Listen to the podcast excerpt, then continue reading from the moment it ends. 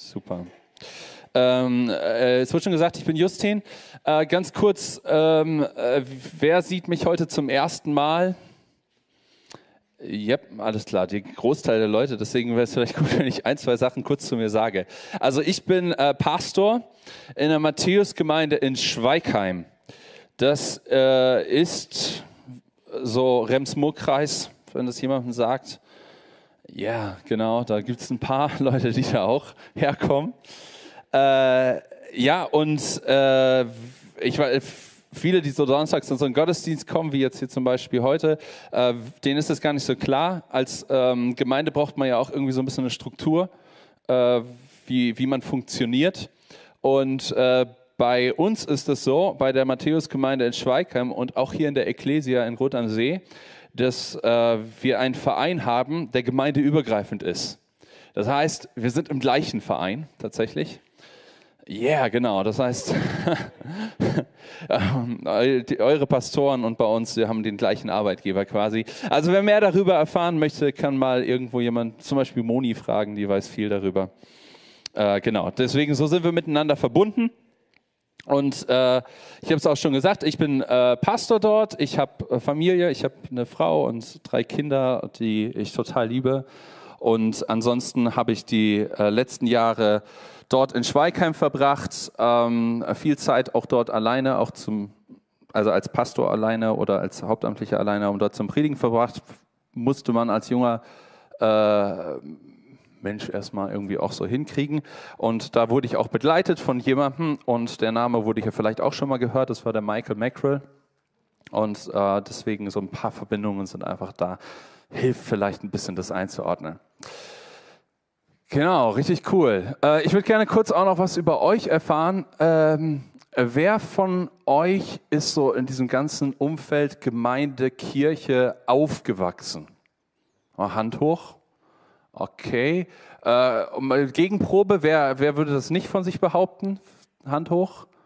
Okay, so, okay. Dann habe ich so eine grobe Ahnung, was mit dem Rest ist. Er wusste jetzt nicht ungefähr. Wer hat sich jetzt nicht gemeldet gerade? Es gibt Verweigerer. Genau, ich, ich selber, ich bin Jesus-Nachfolger, solange ich lebe und äh, schon immer irgendwie in Gemeinde unterwegs. An manchen Orten, ähm, ich weiß gar nicht so, wie das in Rot am See ist hier. Hier ist es vielleicht auch anders, aber da in manchen Orten ist Gemeinde wie so eine Art kleine Subkultur. Ähm, Freikirchen sind so ein bisschen was für sich. Und ähm, es gibt Ebenen, da kann man das auch irgendwie kritisieren und sagen, ah, das ist irgendwie ein bisschen schwierig oder so. Aber ein bisschen wird das immer so sein. Und es war auch immer so weil Gemeinde muss eine eigene Kultur entwickeln, äh, denn wir haben einen neuen Vater, sind Teil eines neuen Königreiches und stehen unter einer neuen Herrschaft. Amen. Yes, Ach, ihr seid gut. Cool. Äh, wenn, es nur wenn es jetzt nur deswegen wäre, ähm, also weil wir das halt haben, so alles, äh, dann wäre ja die Kultur perfekt, richtig? Unter der neuen Herrschaft Gottes sind. Perfekte Kultur. Da, wo ich herkomme, da ist es nicht so. Eine Gemeindekultur, wenn es sowas überhaupt geben kann, dann würde ich sagen, in dieser eher nicht perfekten Gemeindekultur, da bin ich sowas wie ein Ureinwohner. Äh, und bei allen Ureinwohnern jeglicher Kultur gibt es so eine Spannung zum einen haben Ureinwohner einen besonderen Einblick in die Höhen und Tiefen einer Kultur. Sie sind aber auch besonders anfällig dafür, äh, blind für die Schwächen einer Kultur zu sein. Und ich bemühe mich selber besonders darum, äh, diese blinden Flecken zu entfernen. Gott weiß, wie viel ich noch habe. Und von einem dieser blinden Flecken möchte ich heute bewusst in Abwesenheit eurer Leitung berichten. Äh, nee, ich ich habe das ja gehört im Vorfeld, dass sie unterwegs sind und es ist richtig cool, was sie gerade machen. Und ähm, ich dachte, wenn die jetzt gerade nicht da sind und eure Leiter unterwegs sind, um sowas Cooles zu tun, dann ist es doch richtig cool, wenn wir heute mal über Leitung von Gemeinde sprechen, oder? Ja, sehr gut. Da ist jemand richtig begeistert. Das finde ich gut. Also, ich nehme äh, mir euch mal rein in einen Moment, der für mich persönlich wesentlich war, um diesen blinden Fleck, den ich ähm, hatte, aufzudecken. Und wenn dir Gemeindekultur jeglicher Art fremd ist, dann ist das jetzt so eine Art interkultureller Crashkurs.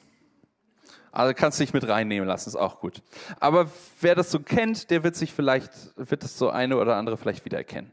Also als Ureinwohner war ich bereits oft anwesend bei Gemeindeversammlungen verschiedenster Art. Ähm, ich weiß nicht, wer das kennt.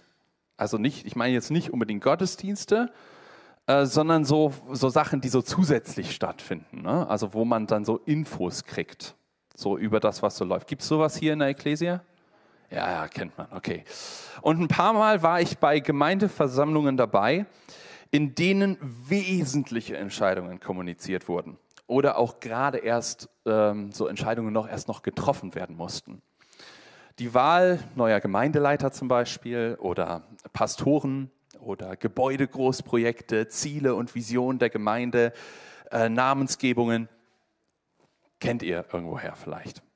Halt diese Situation, in denen ein oder mehrere Leiter dann sich vorne hinstellen, vor die Gemeinde und sich so einem Sperrfeuer an Fragen und Kommentaren durch diese Gemeinde aussetzen. Eines Tages saß ich wieder in so einer Versammlung. Die Gemeinde stand, man könnte sich vorstellen, also wenn eine Gemeinde so fährt auf der Autobahn, dann gab es da jetzt so eine Ausfahrt, die man nehmen konnte. Sie könnte jetzt einfach in die Richtung weiterfahren, wie bisher, oder einen vollkommen neuen Weg gehen. Ich wusste damals, auf welcher Seite ich stehe. So, ich habe vorher auch schon so ein paar Gespräche mitgemacht und mitbekommen und äh, den Entscheidungsprozess Prozess, äh, war ich so beteiligt. Deswegen, ich war voll dafür, wir nehmen diese Ausfahrt. Und ähm, das war ein kritischer Moment. Die Leitung wollte eben auch diese Ausfahrt nehmen und es war keine leichte Sache. Immerhin ging es um einen Umzug, um eine Namensänderung gleichzeitig und um sehr, sehr viel Geld. Und ich saß da in dieser Versammlung ähm, nur als Teilnehmer und dann kam dieses Sperrfeuer der Gemeinde zu weit weg, zu teuer. So, die Identifikation geht verloren, der Name, der Ort. Schwierig. Und es war erwartbar. Und trotzdem war ich innerlich empört. Ich dachte so, hä? Die ganze Stimmung war gekippt. Insbesondere die ältere Hälfte der Gemeinde war kritisch eingestellt. Und mir war nicht klar, wie man jetzt noch das Ruder vernünftig rumreißen konnte. Es kann, für mich war es so, es kann doch nicht sein, dass wir an dieser Ausfahrt, die so wichtig ist, jetzt vorbeifahren. Das war die Situation. Und dann stand einer der wirklich allerältesten Brüder, stand dort auf. Ein Mann, der vor vielen, vielen Jahren mal selbst diese Gemeinde geleitet hat. Das war schon lange her gewesen. Ich meine, der war über, zu dem Zeitpunkt bestimmt schon über 80. Und ich weiß leider nicht mehr wörtlich, was er gesagt hat, aber diese kurze Rede hat alles verändert. Und ich kann nur noch berichten, was inhaltlich bei mir hängen geblieben ist. Und deswegen mache ich so eine eigene wörtliche Rede draus. Das hat er so nicht gesagt, aber irgendwie so, um das atmosphärisch aufzufangen. Stand auf und sagt, wir haben es hier mit der von unserem Herrn Jesus anvertrauten Leitung zu tun. Sie leiten uns in Verantwortung vor Gott. Und was Sie heute mit uns teilen, ist in Verantwortung vor Gott entstanden. Unsere Aufgabe als Gemeinde ist es, diese Leitung, die wir selber gewählt haben, freizusetzen, damit sie tun können, wofür sie, wir sie gewählt haben, nämlich damit sie uns leiten. Setz sich wieder hin. Oh. Bis heute ist für mich dieser Moment vor allem aus einem Grund total absurd. Das hat gereicht.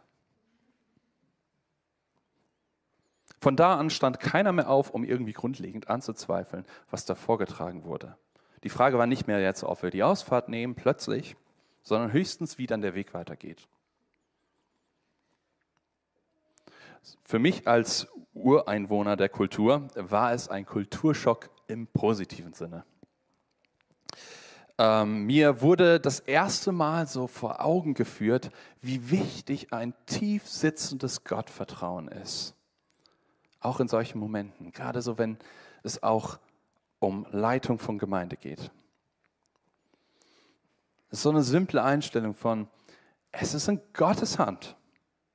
Und wenn Gott die Leitung leitet, dann muss ich das nicht auch noch machen. Amen. In dem Fall brauchte ich meine Einstellung jetzt zu diesem ganzen Sachverhalt und so musste ich nicht ändern, weil ich war ja eh da auf der gleichen Seite. Und trotzdem konnte ich was von diesem älteren Bruder lernen. Und ich muss dazu sagen, ich bin eigentlich gar nicht so rebellisch aufgewachsen. Also man könnte ja jetzt denken, okay, wenn das für mich so komisch war, dass man sowas, dass man da einfach nachfolgt oder so, ähm, dann, dann war ich vielleicht ein Rebell oder so. War ich jetzt ehrlich gesagt nicht. Ich war eher so das gehorsame Kind. Und trotzdem war ich, ähm, das habe ich mir mal später erzählen lassen, ich war anscheinend der einzige von meinen Geschwistern, ich habe fünf davon, äh, der Wortgefechte mit meinem Vater führte. Schon mit sechs Jahren oder so. Und ich konnte, durch, also ich konnte durchaus anderer Meinung sein. Zumindest hat meine Mutter mir das später mal erzählt, dass es mein Vater oft amüsiert hat. Er fand das sehr witzig. Und so verwunderlich ist es auch nicht. Ähm, mein Vater sagt immer, äh, man muss die Kinder nicht erziehen, die machen eh alles nach. Und äh, ich würde schon sagen, dass meine Eltern eher so, wenn dann tendenziell anti-autoritär eingestellt waren. Äh, so, also würde ich sagen, das habe ich so mitgenommen. So. Ähm, aus meinem Elternhaus und so habe ich auch in Teilen Gemeinde wahrgenommen von Anfang an. Ähm, große Stücke halten auf das Priestertum aller Heiligen. Oder jeder, jeder hat ja den Geist Gottes. So, alle können alles beurteilen, es gibt keinen Boss außer Jesus und das stimmt auch alles. Ich würde nur sagen, dass ich da ja, mit einer besonderen Betonung aufgewachsen bin. Und das kann auch sein, dass es daran liegt, dass ich eben nicht nur Ureinwohner einer christlichen Subkultur bin, sondern auch Ureinwohner in Deutschland. Deutsche heute hier? Ich finde,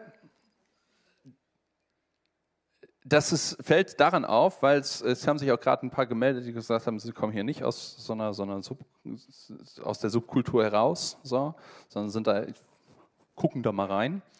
Äh, weil auch Christen, die jetzt nicht unbedingt im Gemeindehaus aufgewachsen sind, ähm, sich auch sehr kritisch gegenüber Autoritäten verhalten. Nicht nur Christen. Wir Deutschen haben Probleme mit Autoritäten. Und ich wurde schon als Kind, und das geht vielleicht vielen auch von euch so, mit der vergangenen Realität des Nationalsozialismus konfrontiert. Sorry für den krassen Themenwechsel. Aber ich finde es an der Stelle erwähnenswert. Der Begriff Führer ist zu Recht ein absolutes Unwort in unserem Sprachgebrauch. Also ich weiß nicht, ob euch das mal aufgefallen ist, aber die fast einzige Branche im deutschsprachigen Raum, die das Wort Führer noch benutzen darf, ist die Tourismusbranche. So Reiseführer, Restaurantführer, Hotelführer. Meistens sind auch gar nicht Menschen gemeint, sondern Zettel, der Begriff ist unendlich vorbelastet. Wir haben ein Problem mit Autoritäten, weil unsere Vorfahren auf Autoritäten in einem Ausmaß hereingefallen sind, dass wir dafür keine Worte mehr haben. Und da verstehen wir auch gar keinen Spaß. Ähm, also in manchen Reiseführern zu Deutschland, ich weiß nicht, ob ihr das wusstet, da steht drin, so die Deutschen sind entgegen vieler Klischees ein humorvolles Volk aber begehe nicht den Fehler, Scherze über die Zeit des Nationalsozialismus zu machen. Das mögen die Deutschen gar nicht. Und das ist auch Teil meines Hintergrundes. Und noch was, weil das hat ja gar nichts mit Gemeindekultur zu tun. Schaut in unser Land. Wenn du Menschen mit Jesus bekannt machen willst, die in Deutschland aufgewachsen sind, dann spielt es eine Rolle. Wir haben ein negatives Bild von Macht. Das ist mir auch mal aufgefallen in Begegnung mit anderen Kulturen, die haben das gar nicht so. Wir haben ein negatives Bild von Macht. Macht ist Gefahr. Macht muss geteilt werden, also aufgeteilt werden. So, Artikel 20 des Grundgesetzes, wer kennt's? Keiner. Alle Macht geht vom Volke aus. Das ist ein hoher Grundsatz in unserem Land, den ich sehr schätze. Und dieser Grundsatz ist auch äh, Teil von Gemeindekultur geworden. So, alle Macht geht von der Gemeinschaft aus. Ist es so? Ist das gut so? Die besten Antworten auf Fragen dieser Art gibt es wo? In der Bibel, richtig. Ihr seid schlau. Wir schauen uns an, was wir vielleicht, was der vielleicht führende Experte aller Zeiten in Fragen der Autorität über lokale christliche Gemeinschaft dazu zu sagen hat. Ich rede von Petrus. 1. Petrus 5. Ich habe gehört, das gibt es auch. Yes, voll gut. Ich lese mal vor. Die Gemeindeältesten unter euch ermutige ich, auch ich bin ja ein Ältester und ein Zeuge der Leiden, die Christus ertragen hat, und auch ich werde an seiner Herrlichkeit und Ehre teilhaben, wenn er wiederkommt. Sorgt gut für die Herde Gottes, die euch anvertraut ist. Hütet sie gern und nicht widerwillig, sondern wie Gott es will. Kümmert euch nicht um sie, äh, um euch Vorteile zu verschaffen, sondern weil ihr Gott gerne dienen wollt. Dabei sollt ihr die Menschen, die eurer Leitung unterstellt sind, nicht bevormunden, sondern sie durch gutes Beispiel leiten. Und wenn der oberste Hirte wiederkommt, werdet ihr mit seiner unbegrenzten Herrlichkeit belohnt werden. Dem Wechsel. Ansprechpartner wird gewechselt. Vers 5. Ihr jüngeren Männer, ordnet euch den Ältesten unter. Ihr alle sollt einander demütig dienen. Denn Gott stellt sich den Stolzen entgegen, den Demütigen aber schenkt er Gnade. Deshalb beugt euch demütig unter die Hand Gottes, dann wird er euch ehren, wenn die Zeit dafür gekommen ist. Überlasst all eure Sorgen Gott, denn er sorgt sich um alles, was euch betrifft. Seid besonnen und wachsam und jederzeit auf einen Angriff durch den Teufel, euren Feind, gefasst. Wie ein brüllender Löwe streift er umher und sucht nach einem Opfer, das er verschlingen kann. Ihm sollt ihr durch euren festen Glauben widerstehen. Macht euch bewusst, dass alle Gläubigen in der Welt diese Leiden durchmachen. Gott hat euch in seiner Gnade durch Christus zu seiner ewigen Herrlichkeit berufen. Nachdem ihr eine Weile gelitten habt, wird er euch aufbauen, stärken und kräftigen und er wird euch auf festen Grund stellen. Ihm gehört alle Macht für immer und ewig. Amen. Äh, wie wohl fühlt ihr euch so mit so bibelanalytischen Kram? Okay. Also der Bibelanalytiker, der fragt immer zuallererst erst so, was ist denn der Schlüsselvers des Textes? Und das äh, ist hier, davon bin ich überzeugt, der letzte Vers. Ihm gehört alle Macht für immer und ewig. Amen. Lässt sich auch gut zitieren oder aus dem Text rausreißen, um es als Zeile in einen Liedtext zu ballern. Stimmt immer. Aber Petrus schreibt das hier nicht, weil es immer stimmt, sondern weil es eine der wichtigsten Grundsätze ist in Bezug auf alle Machtfragen, die uns als Christen beschäftigen. Er spricht in diesen paar Versen nämlich über tatsächlich mehrere Machtinstitutionen, würde ich es jetzt mal nennen. Zuerst spricht er die Ältesten, die Leiter der Gemeinde an. Und dann spricht er, was, er, was hier jetzt in dem Text dann heißt, zu den Jüngeren, äh, so zu den Nachfolgern. So. Auch sie haben irgendwie eine Entscheidungsgewalt und somit Macht. Ja, was machen oder nicht machen, also ja, versteht ihr. Dann führt, noch eine dritte, führt er noch eine dritte Quelle von Macht ein, den Teufel, euren Feind. Und währenddessen wird er dauerhaft nicht müde festzustellen, dass die eigentliche Macht bei Jesus liegt. Und das schließt er dann ab mit dem Satz, ihm gehört alle Macht für immer und ewig. Amen. Das ist der Grundsatz, der über allem schwebt. Wie möchte das Petrus jetzt in der Gemeinde umsetzen? Also zuerst will er, dass die Leiter alles so machen, wie Gott es will. Keine eigene Agenda haben. Keine persönliche Vorteile, kein persönlicher Vorteil soll die Motivation sein, sondern ausschließlich der Dienst Gott gegenüber. Und ich kann da aus Erfahrung sagen, das ist eine dauerhafte Herausforderung. Und auch wenn ich so in kleineren Dingen sagen würde, ich scheitere da auch immer wieder dran, würde ich sagen, im Grundsatz folge ich dem irgendwie. So stimmt es schon. Ihr könnt ja mal überlegen, was ihr denkt, wie das mit eurer Leitung so ist.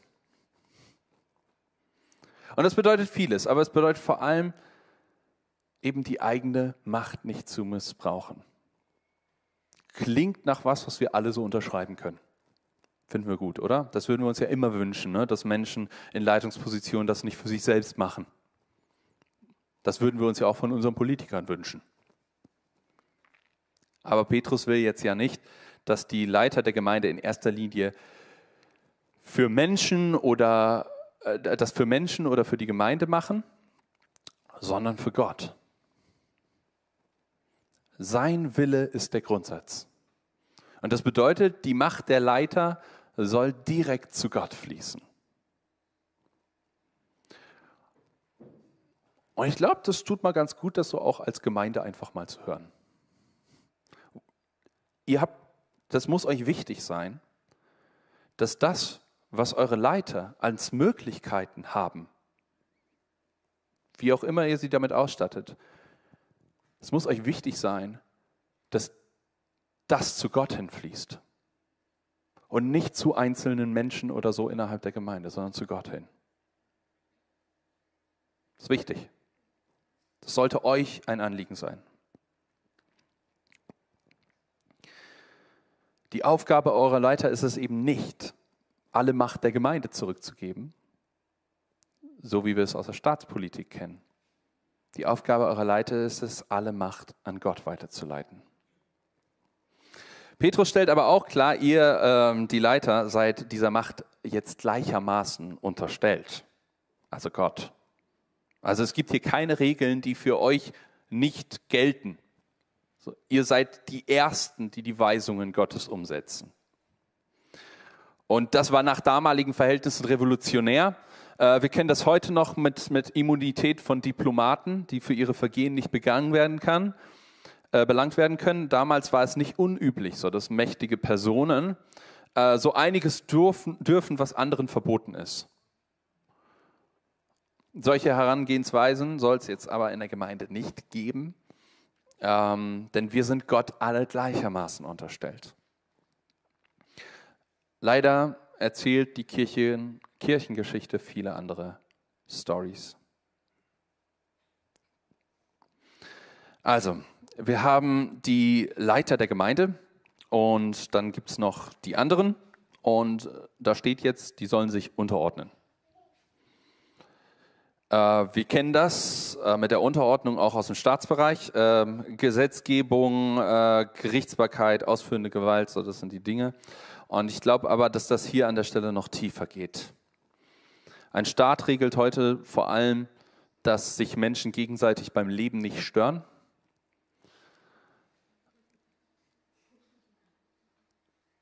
Das ist nicht unser Ziel in Gemeindearbeit. In Gemeinde geht es um gemeinsame, eine gemeinsame Kraftanstrengung. Die, die Unterordnung ist hier nicht als Unterordnung unter Regeln gemeint, sondern als Nachfolge. Gemeinsam die Ziele Gottes verfolgen. Für mich war es immer schwierig zu verstehen, ähm, so wenn alle den Leitern folgen sollen, also warum, warum sollen alle den Leitern folgen? Weil wenn Gott einfach, der kann auch direkt einfach durch seinen Geist allen das sagen. Und ich weiß nicht womöglich, wie viele gute Gründe es dafür gibt dass es nicht so läuft. Petrus nennt hier einen. Und das ist Demut. Sich unterzuordnen ist ein Akt der Demut. Und das ist was Gutes. Und aus der Perspektive raus gesehen, ist es dumm gelaufen für alle, die leiten müssen, weil das, das ist ein bisschen schwieriger mit der Demut. Ja, heißt das, dass wir jetzt doch wieder alle blind irgendwelchen menschlichen Autoritäten folgen müssen?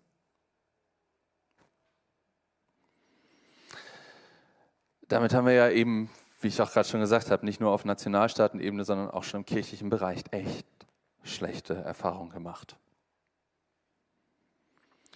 Und die Antwort, die Petrus hier gibt, oder die wir hier rauslesen können, ist ein ganz klares Jein. Der Grundsatz ist, wie bereits gesagt, ihm gehört alle Macht immer und ewig. Amen. Und das gilt es definitiv zu prüfen, jederzeit. Die Frage, die euch jeden Tag beschäftigen soll, ist, ist meine Leitung im Kontakt mit Jesus? Haben Sie ihn zu dieser Sache befragt? Hat meine Leitung gebetet? Tun Sie Ihre Aufgabe, um Gott zu tun, dienen oder wegen Eigennutz? Und wenn ihr diese Fragen alle positiv beantworten könnt, dann stimmt dieser Grundsatz ja. Alle Macht gehört ihm für immer und ewig. Amen. Er führt meine Leitung. Und ich ziehe in Demut meinen Machtanspruch zurück. Wenn ich diese Fragen nicht positiv beantworten kann, dann habe ich natürlich die Möglichkeit nachzufragen. Ich könnte mal fragen, wie ist das so? Habt ihr gebetet? ähm, weil ich mir da nicht sicher bin. Und wenn die Leitung von einem reinem Gewissen zeugt, dann bleibt für mich nur, dann kann ich immer noch fragen, so, sagt die Wahr Leitung die Wahrheit? Dann würde ich sagen, okay, dann ziehe ich mich wieder zurück. Oder lügt sie? Wäre theoretisch auch eine Möglichkeit. Und wenn sie lügt, muss man ganz klar sagen, dann missbraucht sie den Namen Gottes. Das ist ein schwerer Fehler, der, wie gesagt, in der Kirchengeschichte nicht nur einmal begangen wurde. Das muss uns klar sein. Wir müssen durchaus immer in Betracht ziehen, dass es sowas gibt. Ich muss mir aber auch ganz klar sein, wenn ich jetzt hingehe und einfach grundlegend anzweifle, was so die Leitung einer Gemeinde äh, vorhat, dann verzweifle ich gleichzeitig an der, ihrer Verbindlichkeit Gott gegenüber. Das ist so eine Verbindung, die dann einfach da ist. Und das ist legitim, das zu machen. Nur ich glaube, dass manchmal Leuten, das ist so ein bisschen eine persönliche Erfahrung, ist es nicht klar, wenn sie hingehen und so richtig grundlegend auf den Tisch hauen bei manchen Sachen, dass sie hier der Leitung transportieren, ihr habt euch in dieser Sache nicht mit Gott verbindet. Das ist ein bisschen heftig, aber genauso fühlt sich's an. Und ich glaube, dass das manchen eben nicht klar ist oder man sich nicht klar ist, dass man das damit tut. Und deswegen sage ich das heute, damit euch das einfach mal klar ist. So fühlt sich das für einen Leiter tatsächlich an.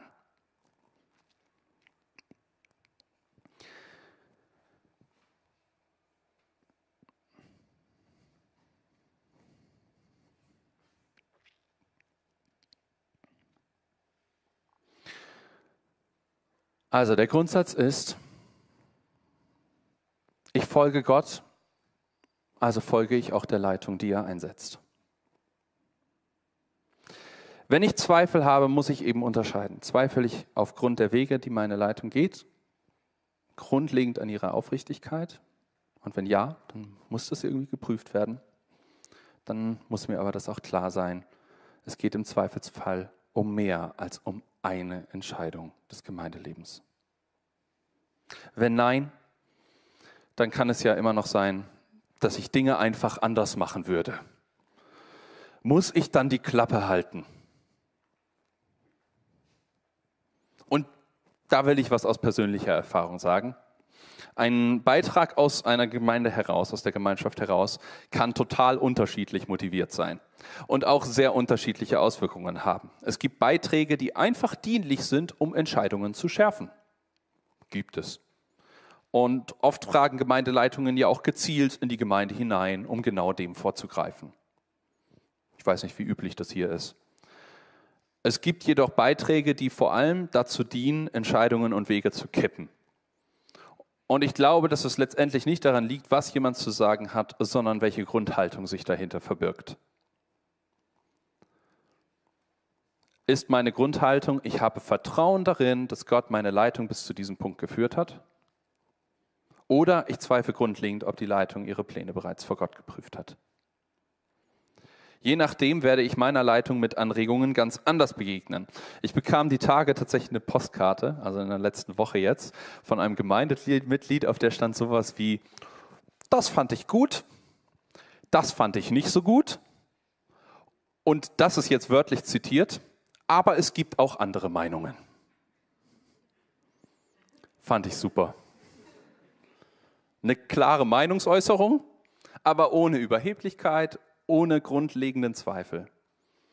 Und da wollte jemand einfach sein Votum abgeben. Wollte auch mal was dazu sagen. Und ja, das kann auch in Zukunft helfen, Entscheidungen zu treffen. Äh, zu, äh, helfen, ja genau. Vielleicht werde ich in Zukunft deswegen was anderes machen, aufgrund, was mir da geschrieben wurde. Man kann ja alles sagen, aber der Grund, die Grundeinstellung etwas, ändert etwas am Wie.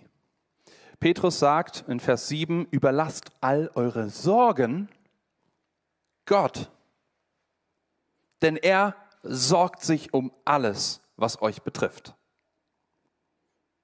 Äußert eure Gedanken nicht mit Sorge. Gott sorgt sich für euch. Äußert eure Gedanken immer mit der Hoffnung, dass Gott noch etwas Besseres draus machen kann. Wenn wir zusammenarbeiten und zusammen denken. Also, los geht's. Wir prüfen die Aufrichtigkeit der Leitung und solange das stimmt, machen wir einfach alles, was sie sagen und dann, na, dann geschieht Erweckung, alle Pfeile zeigen nach oben, alles läuft wie geschmiert, nichts geht mehr schief und in ein paar Jahren schauen wir darauf zurück und freuen uns einfach drüber, wie viel Frucht unsere Demut getragen hat. Also einfach ist es nicht. Ich lese nochmal ab Vers 8. Da steht, seid besonnen und wachsam und jederzeit auf einen Angriff durch den Teufel euren Feind gefasst. Wie ein brüllender Löwe streift er umher und sucht nach einem Opfer, das er verschlingen kann. Ihm sollt ihr durch euren festen Glauben widerstehen. Macht euch bewusst, dass alle Gläubigen in der Welt diese Leiden durchmachen. Gott hat euch in seiner Gnade durch Christus zu einer ewigen Herrlichkeit berufen. Nachdem ihr eine Weile gelitten habt, wird er euch aufbauen, stärken und kräftigen und er wird euch auf festen Grund stellen. Das Bild, was Petrus hier zeichnet, ist kein Friede, Freude, Eierkuchenbild. Der Teufel macht uns das Leben schwer. Und das ist hier ganz klar. Das hat überhaupt gar nichts mit dem Versagen von Leitung zu tun. Wir sollen mit festem Vertrauen widerstehen. Das ist hier der Tipp. Petrus empfiehlt eigentlich das gleiche Rezept wie zuvor. Er sagt im Prinzip, und selbst wenn was schief geht, ihr besiegt den Teufel nicht, indem ihr zweifelt, so, hm, Mist, lief ja nicht so die letzten Monate, Jahre. Das muss daran liegen, dass Jesus nicht mehr alle Macht unter uns hat für immer und ewig. Amen. Wir sollten weiter fest glauben, dass Jesus alle Macht hat. Und dass die Probleme dazugehören. Er sagt im Prinzip, willkommen im Club, wir leiden alle darunter. Aber das ist kein Bild der Hoffnungslosigkeit. Petrus ist hier irgendwie simpel und das finde ich gut. Er sagt, nachdem ihr eine Weile gelitten habt, wird er euch aufbauen stärken und kräftigen und er wird euch auf festen Grund stellen. Könnte auch sagen, das Leben ist heftig, aber Gott ist heftiger. Der Teufel hat Macht, aber Gott ist mächtiger. Amen. Am Ende steht nicht die Frage, ob du Menschen vertrauen kannst, sondern ob du Gott vertrauen kannst. Hast du Vertrauen in Gott, dass er Leiter einsetzt, dass er sie im Gebet leitet? Eure Gemeindeleitung ist gerade unterwegs, um sich genau dem auszusetzen. Der Führung Gottes. Ihr seid, was für ein Geschenk. Ihr seid so beschenkt damit. Das ist großartig. Das ist eine so wertvolle Gabe. Ihr habt Leiter, die sich nicht in eine Kammer zurückziehen, um zu besprechen, wie sie ihre Macht erhalten können. Sie ziehen sich zurück, um Gott zu fragen, wie sie ihm alle Macht übertragen können. Davon bin ich überzeugt. So gut meine ich sie zu kennen. Gibt euch das irgendeine Garantie, dass alle eure Träume für die Ekklesia wahr werden? Ganz sicher nicht. Horch mal in dich hinein. Versuch mal gerade auf dich zu schauen. Vielleicht hast du eine Vorstellung davon, was diese Gemeinschaft für dich in Zukunft bedeuten soll. Egal, ob du jetzt vielleicht heute das erste Mal sogar da wärst oder, oder hier schon seit Jahren oder Jahrzehnten mit dabei bist. Vielleicht verfolgst du die Idee, dass alles so bleiben soll, wie es ist. Ist gerade schön so. Oder du träumst von vielen Gemeindegründungen in der Gegend. Oder von Wachstum hier vor Ort. Oder es gibt andere Änderungen, die du dir wünschst und wo du, auf die du hoffst auf die du dich freust, vielleicht was Gott noch so machen möchte. Und du hast eine Idee, wie das aussehen kann. Wovon sind diese Ideen kontrolliert? Ist das das eigene Bedürfnis? Vielleicht nach Stabilität und Sicherheit oder danach Teil von etwas Bedeutsamem zu sein oder selber bedeutsam zu sein? Oder ist es vielleicht sogar eine Idee, von Macht? Oder hast du einfach den Wunsch, als nächstes zu sehen, was Gott vorhat? Egal wie viel oder wenig es ist. Egal wie stolz oder demütig es dich machen würde.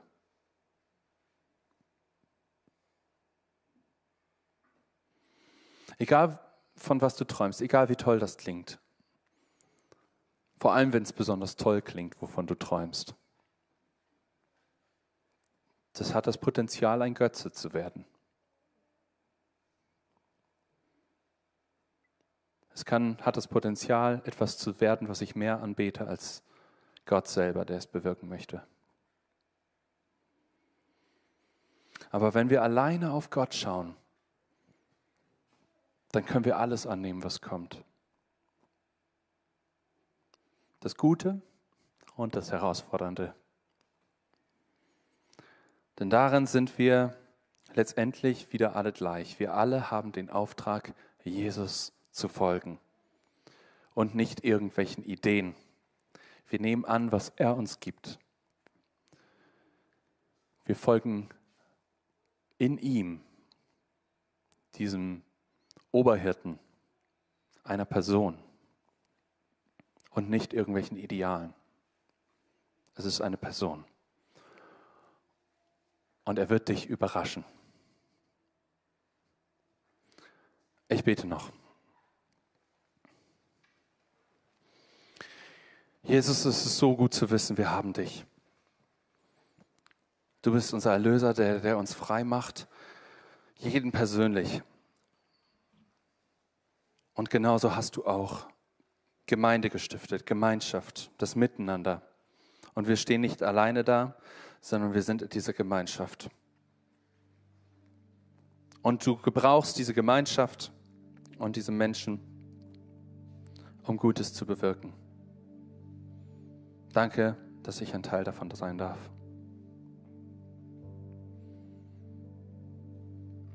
Herr, und ich weiß nicht immer genau, was vor mir liegt. Aber du weißt es. Und in dir möchte ich alles annehmen. Schenk du mir das Herz, was ich brauche.